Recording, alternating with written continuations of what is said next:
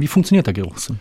Alles, was riecht, gibt Düfte, kleine winzige Moleküle, kleine Partikel in die Luft ab und die schwirren dann wie Staubkörner überall herum. Und beim Einatmen nehmen wir mit unserer Atemluft eben auch diese Duftmoleküle mit in unsere Nase und in der obersten Etage gibt es dann die sogenannten Riechzellen. 20 Millionen hat der Mensch und jede Riechzelle hat einen kleinen Nervenfortsatz, der durch den Schädelknochen hindurch, und gibt es auch kleine Löcher in dem Schädelknochen, in unser Gehirn zieht.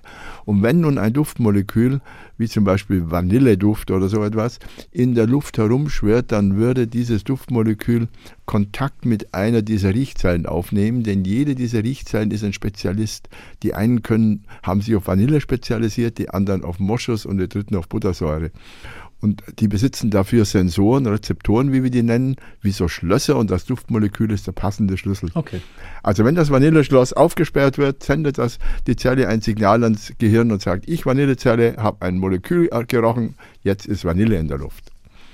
Und so geht das dann. Okay, und das, also, aber jetzt gibt es nicht nur ähm, für jeden Geruch sozusagen einen eigenen Rezeptor, sondern es ist dann auch die Kombination, die dann einen bestimmten Geruch äh, im Gehirn entstehen lässt, oder die Also für Vanillin wäre es jetzt natürlich Gut, ein dann, Molekül, ja, weil es nur eine Sorte ist. Wenn Sie jetzt aber einen wunderschönen Wein riechen, das ist ein Weinaroma, ja. dann sind es vielleicht schon 100 der verschiedenen Zellentypen. Insgesamt haben wir 350 verschiedene, damit decken wir die ganze Duftwelt ab. Äh, wie viele unterschiedliche Gerüche können wir wahrnehmen? Sie haben gemeint, so 350 unterschiedliche Geruchsrezeptoren. Die Kombination dadurch wird ja eigentlich unendlich groß, oder? Die wird unendlich groß. Ich vergleiche sie mit dem Alphabet. Wir haben sozusagen 350 Buchstaben ja. zur Verfügung und Duftwörter, die können 100 und 150 Buchstaben lang sein, nämlich so viele verschiedene Duftstoffe zusammengemischt haben.